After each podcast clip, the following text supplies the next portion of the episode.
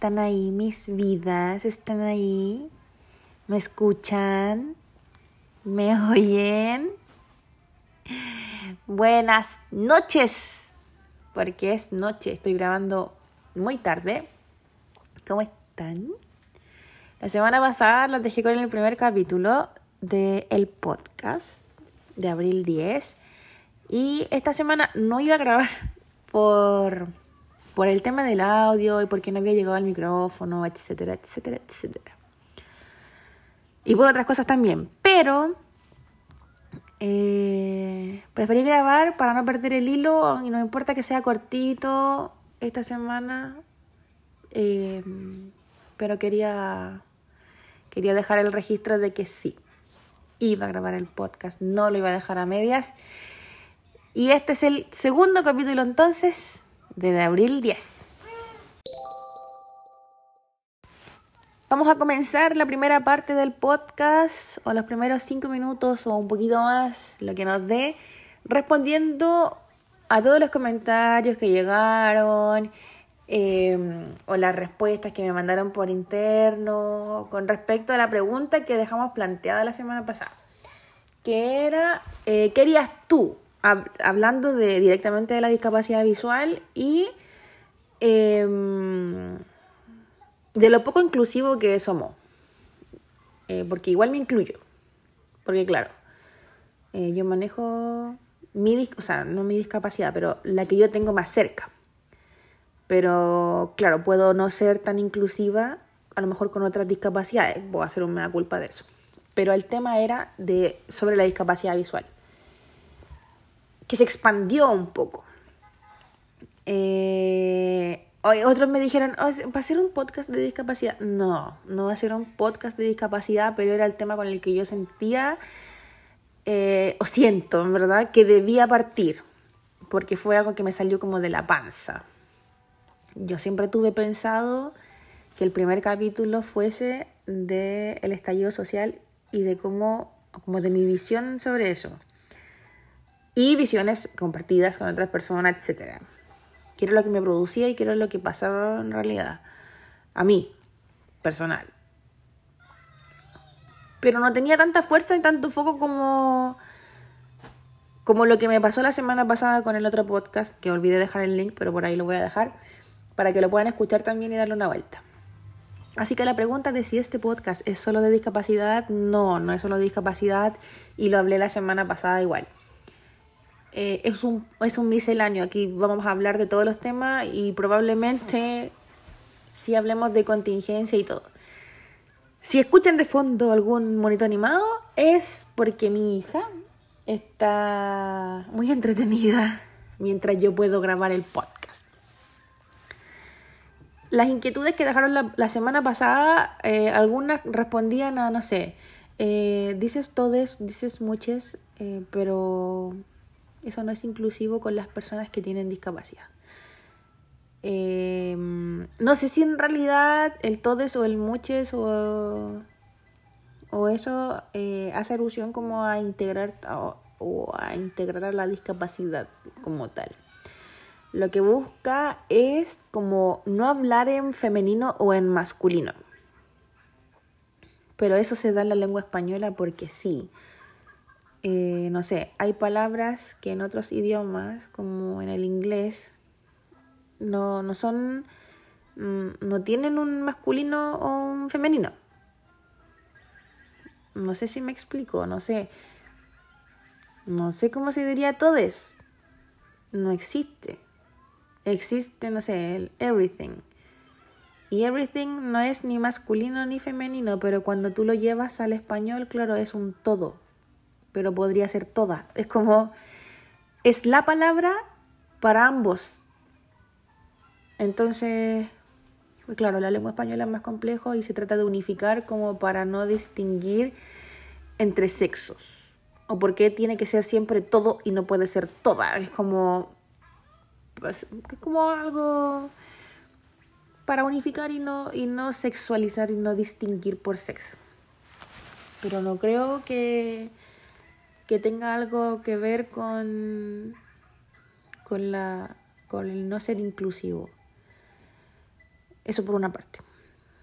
Eh, otra de las preguntas fue como, eh, pucha, sí, estoy súper de acuerdo con tu podcast, eh, pero también se podrían hacer otras cosas y no sé qué.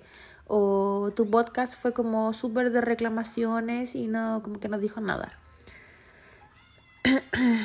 Em, ¿Qué puedo decir? Em, puede ser, puedo hacer una culpa y decir sí, fue mucho de, fue mucho de reclamar. Pero también fue mucho de, em, de hacer pensar, ¿no? De, de dejar la, la, inquietud ahí, de decir, oye, eh, hay un montón de situaciones más que pasan a tu alrededor y que no las vemos porque no se visualizan, o sea, no estáis constantemente en contacto con algo como eso como para que te sensibilice es como, no sé, puta, voy a decirlo así. Em, la gente que pasa por el centro, eh, nosotros que pasamos por el centro constantemente, tenemos la posibilidad de ver a mucha gente ciega, eh, no sé, cantando, vendiendo, pidiendo, de todo. Y me pasa que cuando lo veo, eh, me produce muchas cosas, muchas, infinitas. Me da miedo, por ejemplo, que el Mateo se haga grande y no haber dado la herramienta. Eh, me da pena porque el sistema los obliga a hacer eso, porque no está diseñado para ellos. Em, me frustra por no poder hacer nada. Bueno, son un montón de cosas. Un montón, un montón de cosas las que me pasan. Pero porque yo tengo un caso así de cerca. Pero, no sé, al 80% restante no le pasa nada.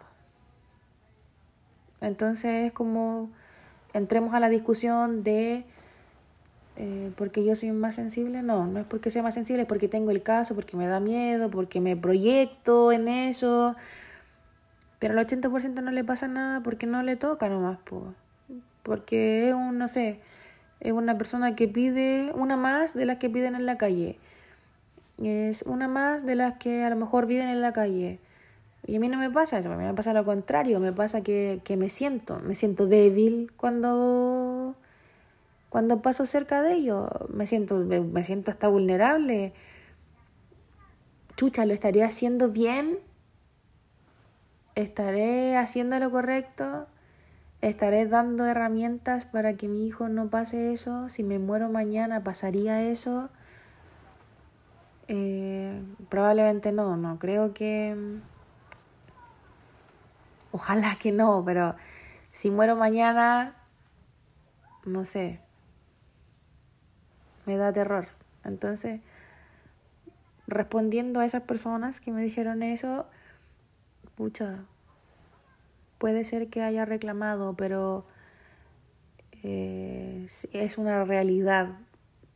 Es una realidad, se tiene que visibilizar, eh, tenemos que estar conscientes de lo que es, tenemos que estar claros de que, de qué pasa, y no solamente con la discapacidad visual, con un montón de discapacidades o sea, la discriminación es brutal.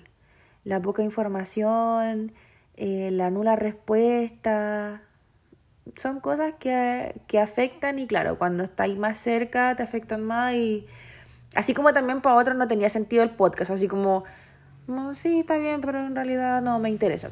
Y es válido, ¿cachai? No, no pasa nada. Es súper válido. Y estuve súper contenta durante la semana porque tuvo muy buena recepción y eso me deja conforme porque lo que yo quería decir, el mensaje que yo quería traspasar eh, a las 100 personas, 120 personas que lo escucharon, eh, es bacán, te deja con la sensación de que, pucha, lo que yo tenía que decir eh, lo pude plasmar y, y alguien más lo pudo escuchar. Y otro de los mensajes que me llegó, em, que lo dejé para el final para poder hilarlo con, con, la, con el tema de hoy día, fue como un mensaje súper fuerte que no, no, conozco a la persona, no, no sé cómo llegó. Puede haber llegado por algún link o algo, pero el mensaje fue como a las personas que quedaron ciegas, eh, quedaron ciegas porque andaban protestando y eso no corresponde porque en verdad si hubiesen estado en sus casas no les hubiese pasado eso, entonces es responsabilidad de ellos haber quedado ciegos y mm, o sin un ojo y no es responsabilidad como del resto y como prácticamente que ahora el Estado se iba a tener que hacer cargo de ellos porque ahora eran ciegos y no sé qué. Eh, a esa persona le voy a le voy a responder algo puntual, em, o sea, no puntual, sino que como que me voy a explayar en esa respuesta porque viene de la mano con el tema que vamos a hablar hoy día, que más que del estallido social en sí, y, y ahí vamos a ir hilando, vamos a hablar de las diferencias sociales, que tiene mucho que ver con esta respuesta, porque eh, voy a decir, amiga, eh, tú que escribiste, me mandaste ese mensaje y te diste todo tu tiempo y yo no te respondí porque en verdad eh, prefiero responder por acá para que se entienda lo que quiero decir. Eh, la gente que está protestando en este momento o que lleva cuatro meses protestando, no está protestando para quedar ciega. Está protestando porque hay, porque hay mucha diferencia social, hay mucha desigualdad social. Eso no es un secreto, es algo que todos sabemos, que todos vemos diariamente eh, no sé, basta darte una vuelta por una comuna como esta, como Cerro Navia, como Quinta Normal, Puente Alto, San Bernardo, Maipú y todas las comunas donde de verdad hay, hay problemas de desigualdad graves. O sea, vaya al sur, vaya al norte y sí, se da para todas partes. O sea, Chile es un país clasista y el que tiene, tiene mucho y el que no tiene, no tiene nada. Y el punto medio es como que si viajas, te haces pobre y si no viajas, eh, tampoco te haces rico. Es como la gente no, no tiene acceso a muchas cosas y cuando tiene acceso lo hace endeudándose. Eso no es igualdad. Entonces estas personas quedaron ciegas o total o parcial de uno o de ambos ojos, eh, luchando por la desigualdad, por la desigualdad de, de condiciones, porque, porque sí, o sea, porque todos tenemos derecho a manifestarnos de una u otra forma y las personas que no tienen derecho de mutilar a otras eh, son estos personajes eh, armados que disparan y, le quitan la vista a la gente. O sea, yo creo que, la, que el cuestionamiento debiese ser em, por qué le disparan a la gente y no el por qué la gente se, se protesta por qué la gente se manifiesta, por qué la gente quiere decir cosas. Yo creo que eso no debiese estar en cuestionamiento. Y con respecto a la parte donde decía como eh, el Estado se va a tener que hacer cargo, eh, el Estado hace bien poco en verdad, bien poco. El 90-95% lo tiene que hacer la familia y la, y la propia persona.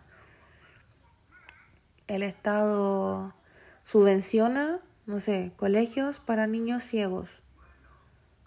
Eh, y hay otras entidades que son entidades particulares, fundaciones, no sé, SIDEBI, que no sé si recibirá aporte del Estado, pero en general como que pertenecen a fundaciones sin fines de lucro, es como eso.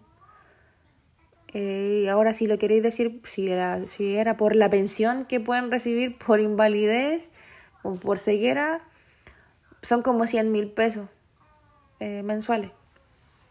Como una pensión de jubilación. Y eso tampoco sirve. O sea, y lo reciben siempre y cuando sean mayores de 18 años. Mi hijo en este momento no recibe ningún beneficio del Estado por ser ciego y no creo que haya nada que se pueda llamar beneficio cuando te falta un sentido o, o, en general en, las discapacidades cuando te falta cuando te falta algo. No sé si, si la palabra correcta sería beneficio. Porque mm, claramente no hay nada de qué beneficiarse y claramente no es algo beneficioso. Cualquier persona desearía tener todos sus sentidos funcionando en vez de recibir algo del Estado, entre comillas. Así que esa sería mi respuesta para, para la amiguita. Y siguiendo con el tema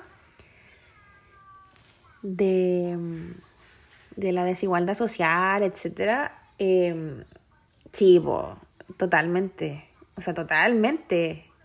La desigualdad que tenemos en este momento es extrema, extrema, muy extrema. Extrema en todo el extremo de la palabra, en todas las letras tiene algo.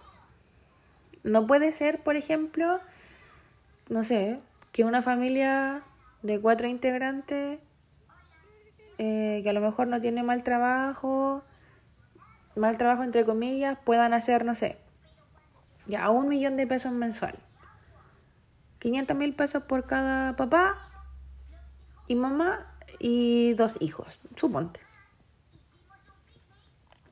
Un millón de pesos y tenéis que pagar, si arriendas, 350 mil pesos por lo bajo solo de arrienda.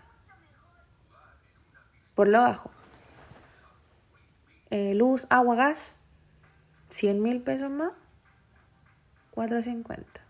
Si es que, porque puede ser un poco más, pueden ser 120 dependiendo del consumo, pero lo vamos a dejar en 100 mil como un promedio.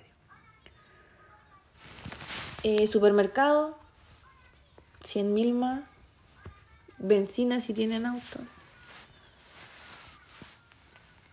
100 mil, así como arroz y video sin contar útiles de aseo, útiles de aseo de la casa y útiles de aseo personal, eh, ropa, no sé, cosas como de necesidad. Si van al colegio, no van a ir a un colegio a lo mejor pagado, cien mil cada uno si, si estuvieran en la universidad probablemente no, no recibirían ningún beneficio, nada. Entonces, pucha, al final del millón, si es que tenía alguna deuda, si compraste el auto en cuota, no sé, como que cuesta caro querer ser más o querer tener más, más que ser. Porque, pucha, estáis como condenados a ser pobres. En cambio, las personas que son ricas, así ricas de plano, eh, pueden pagar colegios de 500 mil pesos mensuales, como si nada, porque tienen, no sé, cuatro hijos por lo bajo. La calidad de la educación es totalmente diferente. El acceso a la educación superior, ¿para qué? ¿Para qué vamos a decir? O sea, si no entran en una tradicional no importa porque podemos pagar una universidad X con un arancel de 400 lucas porque en realidad es casi lo mismo que pagar el colegio, ¿cachai? O sea, las matrículas de esos colegios, un millón dos. La cuota de incorporación en UF, 20 UF, 25 UF por niño y te hacen como un pack cuando tienen hermanos. No sé, pague la cuota de incorporación de cada uno y, no sé, le hacemos un 25% de descuento en la mensualidad. Mensualidad para cuatro cabros chicos en un colegio así, dos millones, dos, o un poquito más. Entonces, pucha, hay gente que no alcanza a vivir, hay gente que gana el mínimo, muy mínimo, porque con el sueldo mínimo actual en realidad es como pagar un arriendo. Entonces la gente vive de llegada. Es como es un es un muy mal círculo. Muy mal círculo. No hay cómo salir.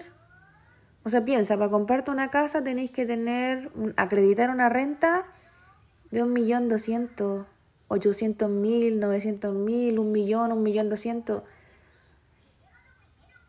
Tenemos un sueldo mínimo de 350, entonces, ay, no es que puede postular el subsidio.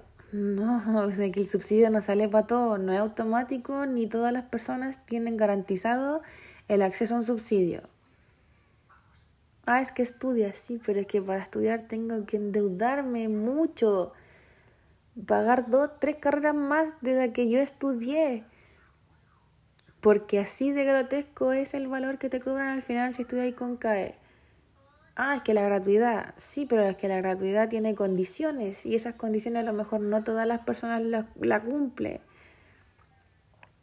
Entonces trabaja más, eh, que encantada trabajaría más pero trabajo desde las 8 de la mañana hasta las 6 de la tarde y lamentablemente el tipo de trabajo no está adaptado para que las personas puedan tener más de un trabajo si es que lo quisieran, no como una obligación.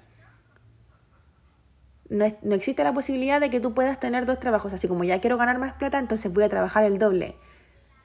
Porque el, el trabajo primero va a salir de las 8 a las 6. Tendrías que entrar a las 7 de la tarde para tener otro trabajo. Pero a las 7 de la tarde ya casi nada funciona, entonces no te da esa posibilidad. Yo tuve el privilegio de poder viajar fuera de Chile y ver cómo funcionaba un poco, no sé, la vida en otro país. Vamos a hablar de Estados Unidos puntualmente. Y resulta que yo conocí muchas personas que tenían dos trabajos. En uno trabajaban desde las 7 de la mañana hasta las 3 de la tarde y en el otro entraban a las 4 de la tarde y trabajaban hasta las 10 de la noche. Lo que les permitía tener un ingreso aproximadamente entre 3.500, 4.000 dólares. Estamos hablando de una persona que no a lo mejor no tiene mayor estudio ni 100% dominio del inglés. Eh, de un trabajo común y silvestre como, no sé, hacer el aseo en dos, en dos lugares diferentes. Pero podía hacerlo, se le permitía. La cantidad de horas de trabajo es diferente, la distribución es diferente, entonces se podía. Si yo quisiera hacer lo mismo acá, no puedo. Porque entro a las 8 de la mañana y salgo a las 6 de la tarde. Si me voy directo a la casa, llego a las 8 de la noche. Si tuviera otro trabajo, tendría que ser cerca de donde yo trabajo. Y así. Entonces al final no puedo hacer ni lo uno ni lo otro. Y me transforma en pobre. Porque no tengo estudios para, para tener otro trabajo no puedo tener otro trabajo para tener más plata, puedo hacer hora extra para recibir más plata. Pero ¿por qué? O sea, cuestionatelo. ¿Por qué tenemos que hacer eso para ganar más plata? Porque no es obligación tener un sueldo mejor. porque no se reduce la cantidad de horas para yo poder tener otro trabajo si es que yo lo quisiera. Tampoco se trata de explotación, así como es, es como el aborto. Legislemos para que el aborto sea libre y seguro, pero la persona que quiera lo hace, pues la que no quiera no está obligada, pero por último, las mujeres tendríamos el derecho de decidir si lo queremos hacer o no. Acá es lo mismo. Pucha, legislemos para tener menos horas y yo veo si esas horas las quiero invertir en mi familia o si las quiero invertir en otro trabajo. Pero dame la oportunidad de decidir si quiero o no hacerlo. Es exactamente igual. Quiero tener la posibilidad de decidir si quiero trabajar en dos trabajos, así como si quiero abortar o no, porque yo debiese tener la posibilidad de decidir ambas cosas. El otro día fui a una multitienda a hacer un cambio de un producto y me di cuenta que contrataban eh, a personas en situación de discapacidad, que me pareció muy bien. Eran súper amables y todo, me encantó. Pero también me di cuenta que contrataban a abuelitos, así, muy abuelitos. Eh, mamá. Mi hija. Abuelitos, muy abuelitos, 70 años. Fácil, 60 años, 70, no, más de 60. La persona que yo vi no podía caminar con, con agilidad. Me produjo dos cosas. Lo primero fue como, qué bueno que él se pueda sentir útil aún, porque se notaba que le gustaba. Y lo segundo que me produjo fue pena, porque después de que me caí de la sensación, fue como, trabajará porque no le alcanza, trabajará porque quiere trabajar, trabajará porque tiene muchas necesidades, o será como un hobby. Al final me lo cuestiono. Entonces, no se trata de romantizar el que los abuelitos trabajen, pero tampoco quiero hacer un juicio eh, sin saber. Eh, yo no sé si él lo hacía porque quería sentirse útil. Eh, no sé por, si lo hacía porque en realidad su plata no le alcanza y necesita trabajar. Pero tampoco puedo decir, pucha, pobrecito, ojalá no tuviera que trabajar porque las pensiones no son dignas y no sé qué. Claramente las pensiones no son dignas. Eso no está en discusión. Pero mi cuestionamiento fue hacia, pucha, hay mucha gente que quizás para mantenerse activos y para no morir en, en, en la casa, que hay gente que trabajó toda la vida y que más allá de descansar, ellos sienten como que se van a morir si no hacen algo como que tienen la, necesidad eh, innata de, de hacer cosas, crear cosas, estar en movimiento, porque sienten que si no lo hacen, como que pierden, pierden valor como persona. Entonces, también tengo que respetar eso. También tengo que respetar el, el no saber si lo hacía porque Mm, su pensión era miserable o si lo hacía porque tiene esa necesidad de hacer algo y de, y de mantenerse vigentes, porque en realidad lo que buscan muchas personas es mantenerse vigentes. Tengo el caso de mi abuela directamente que cuida niños hace, no sé, tengo 32 años y no tengo otro recuerdo de ella. Mi recuerdo es cuidando niños. Crecí con alguno de esos niños. Ahora son adultos esos niños, entonces siempre la he visto trabajar. Y cada vez que uno le pregunta o que uno le dice, ya sabéis que no tenéis que trabajar, ella dice que se muere si no trabaja. Que se va a pudrir en la casa y ahí como que se prácticamente se va a morir de verdad. Porque no se, no se imagina sin hacer algo. No, no es como que llegue a la vejez, ah, ya llegué a la vejez, me voy a jubilar y ahora voy a recorrer Chile.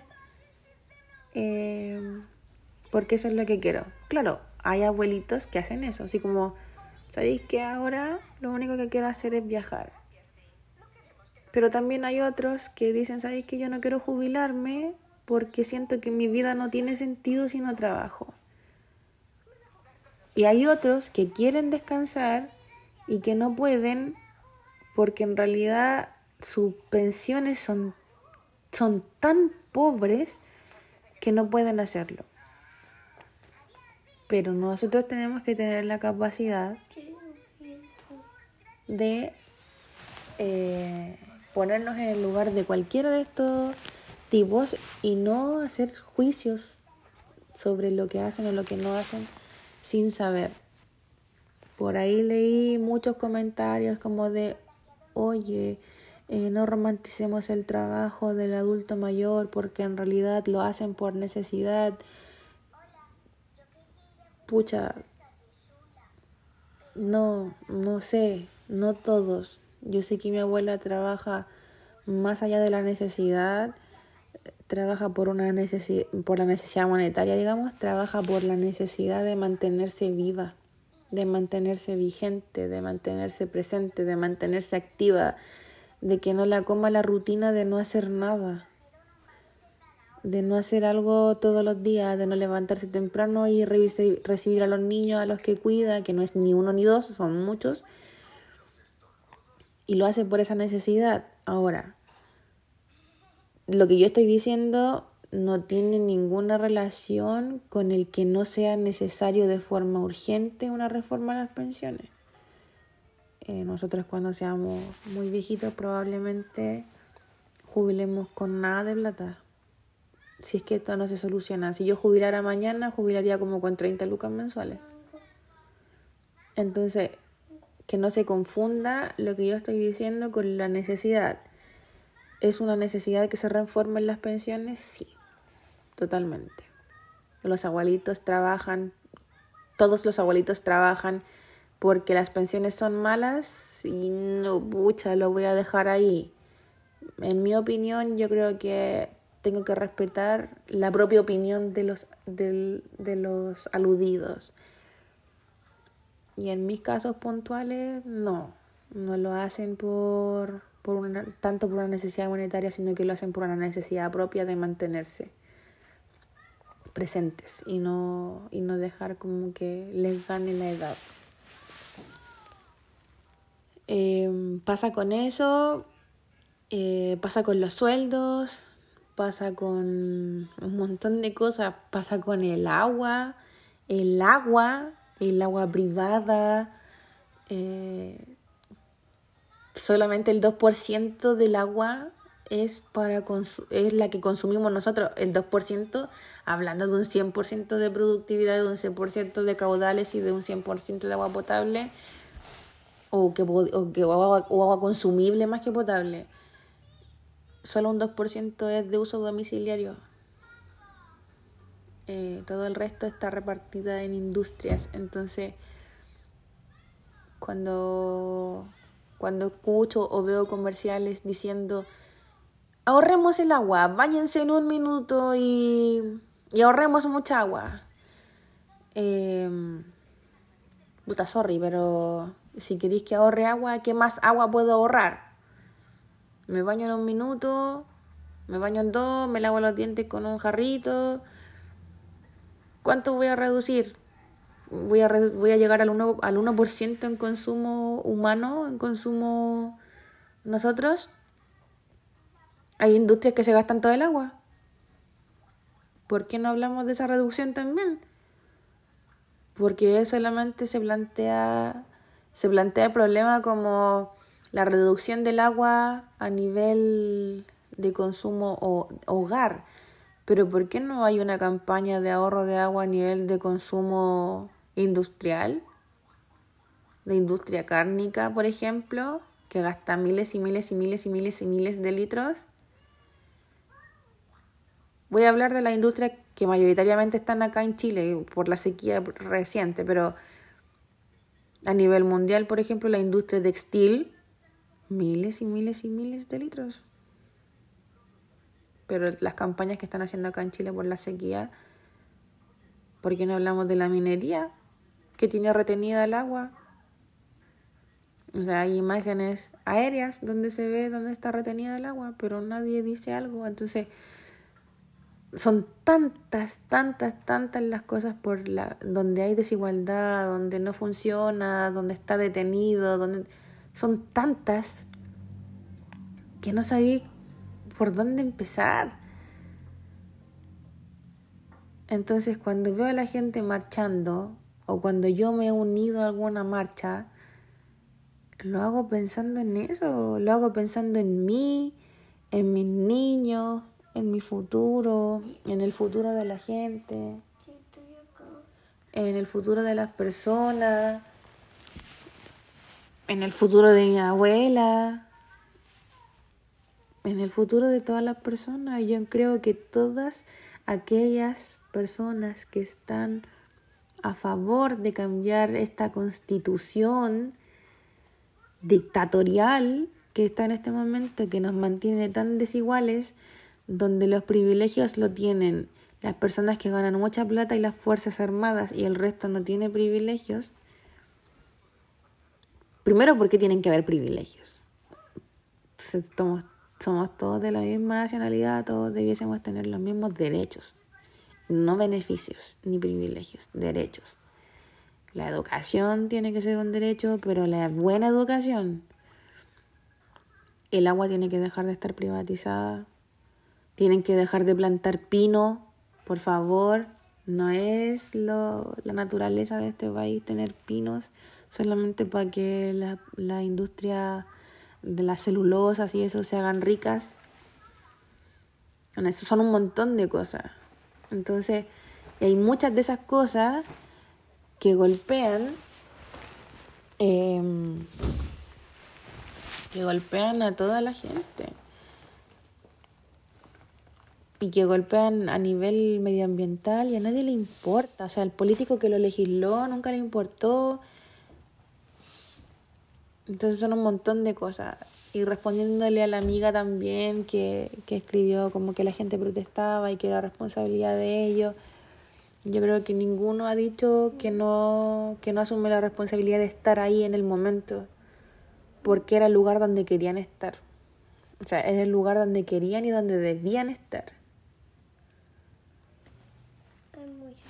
Y, estoy totalmente de acuerdo con las protestas. Y estoy de acuerdo también con la forma. Sé que algunos dicen, no, no estoy de acuerdo con que lo destruyan todo. Esto es como un niño haciendo berrinche. Eh, cuando solo llora, a lo mejor no llama tanto la atención de los papás como cuando llora, grita, patalea para llamar realmente la atención y decir, oye, necesito decirte algo. Y yo creo que la destrucción de todo, la destrucción de las cosas, es un niño haciendo berrinche para llamar la atención y decir, oye, necesito algo, necesito tu atención, necesito que me tomen en cuenta, necesito que se vea lo que está pasando sin hablar más allá de la educación o, o, de la recepción que tienen ellos, del método de comunicación de las personas que hacen los destrozos, porque no conocen otra y tienen tanta rabia sin poder canalizarla que es entendible. Yo lo entiendo y yo lo siento así. La destrucción responde a, a berrinches que quieren ser atendidos y que son necesariamente deben ser urgentemente atendidos. Urgente. O sea, no, no hay tiempo para más. No hay tiempo para más. Partimos por la constitución, pero eso no es nada. Hay cosas que se pueden solucionar ahora. Hay un tema de sueldo mínimo, hay una, hay una reforma laboral con el tema de las 40 horas, está la de, está la el tema del agua, las campañas que se pueden hacer o las prohibiciones de funcionamiento de, de, algún tipo de industria con respecto al agua, devolver el agua a ciertos pueblos. En La Serena, por ejemplo, la gente está sin agua y el agua está retenida en la minería. ¿Por qué? Esas son cosas que se pueden cambiar ahora. Buscar formas de reducir el costo del pasaje dejar de empobrecer a la gente, pagarle, no sé, 350 lucas y cobrarle, no sé, 40 lucas solamente en micro. Te cobro 40 lucas por andar en micro mensuales. ¿Querés ir a trabajar? Ok, te cobro 40 lucas. ¿Querés comer pan? Bueno, vaya a tener que comer luca diaria porque te cobra luca el pan, pues. A luca el kilo de pan. Y como estamos en sequía, todos los vegetales van a subir, entonces... Y así. Y así tengo que repartir la plata en eso. Entonces no, no puedo no estar de acuerdo. No puedo tampoco no estar de acuerdo con la forma.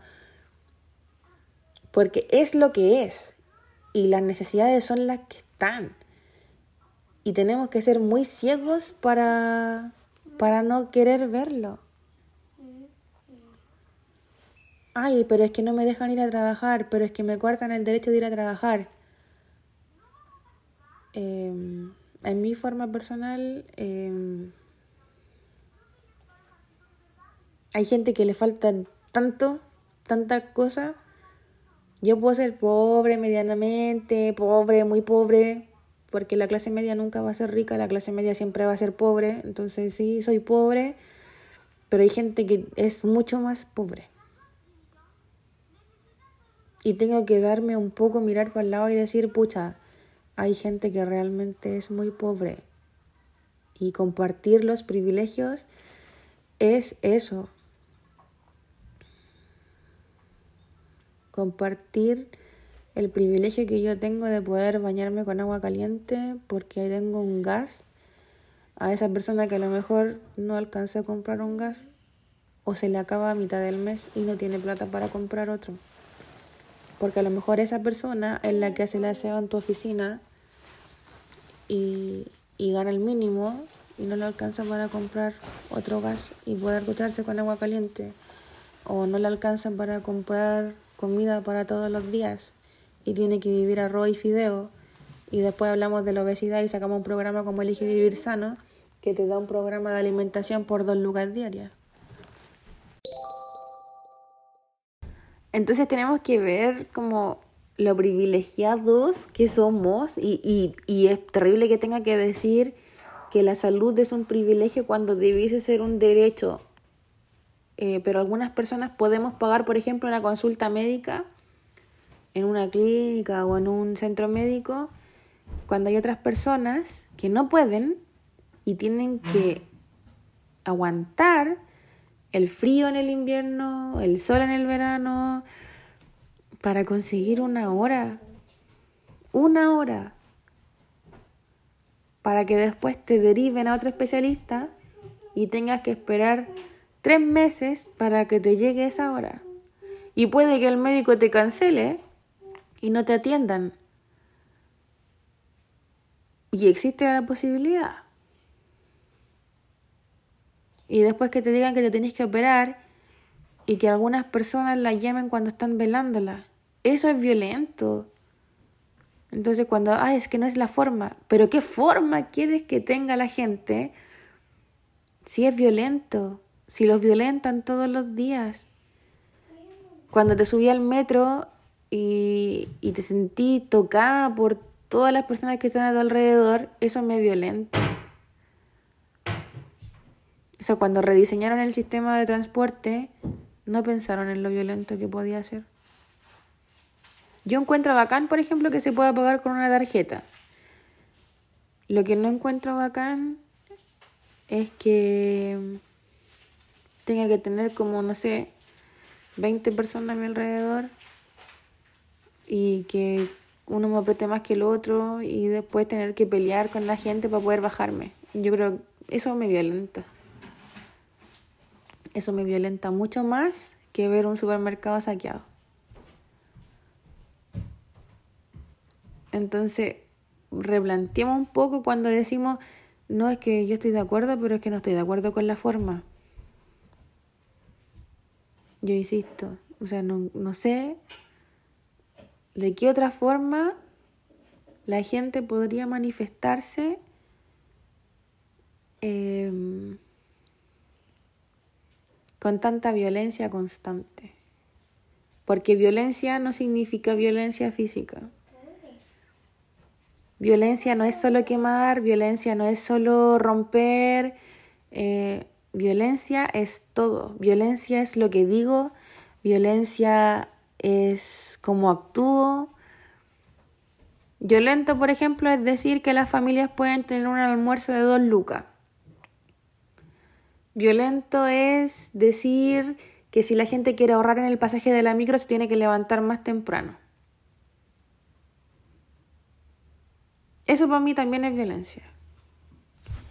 Violento es tener pensiones de 120 lucas para la gente que trabajó toda su vida. Y que más encima no puedan sacar su plata de la AFP. Eso es violento. Tener, no sé, 30 millones en la AFP y, y ser pobre. Ser pobre en el sentido de que estáis con 30 millones guardados, pero te los, por, te, los, te los dan de 120 lucas mensuales. O sea, eres rico pero no eres rico, tienes plata pero no tienes plata, porque en realidad no la puedes tocar. Eso es violento. Eso es mucho más violento que ver cómo rompen algo.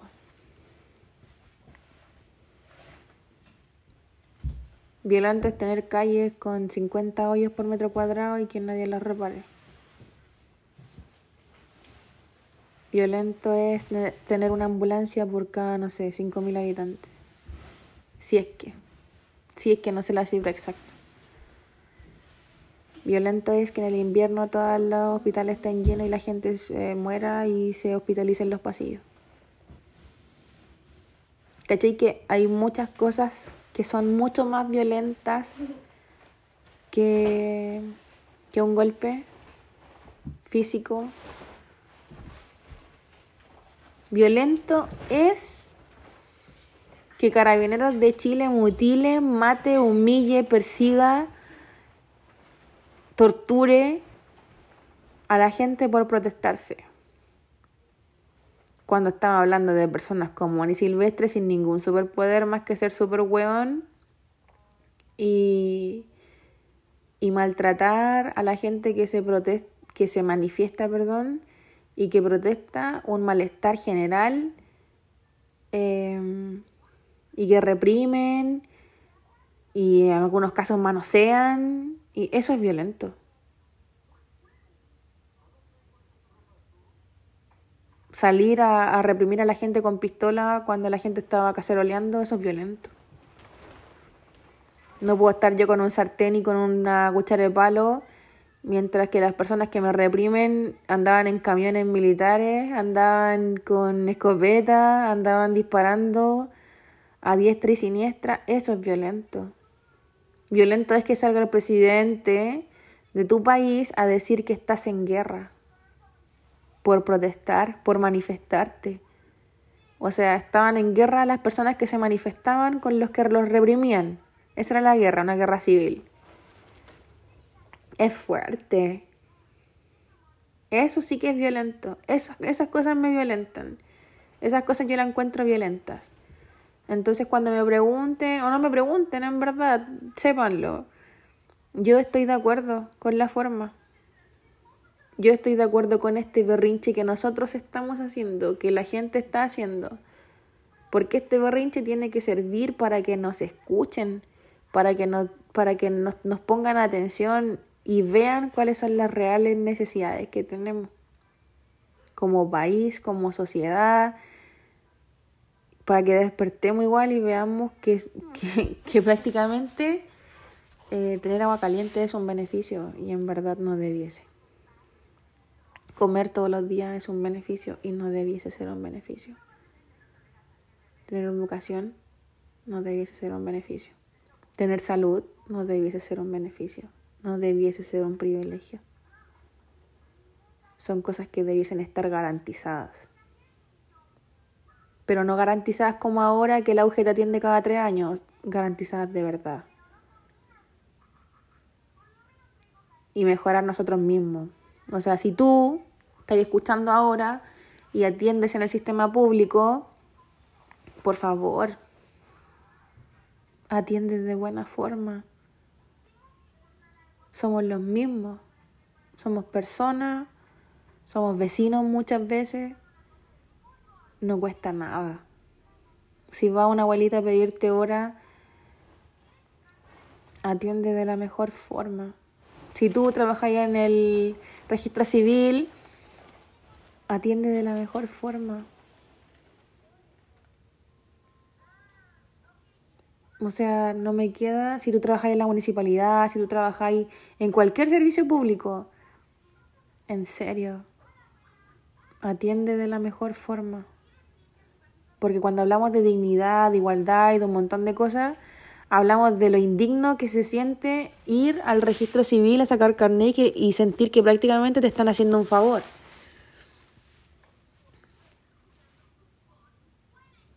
Cuando no es así, somos personas de lo mismo, tenemos las mismas necesidades, probablemente alguna vez protestaste, alguna vez te sentiste, alguna vez, más de una vez, te has sentido identificado con todas las peticiones que tenemos.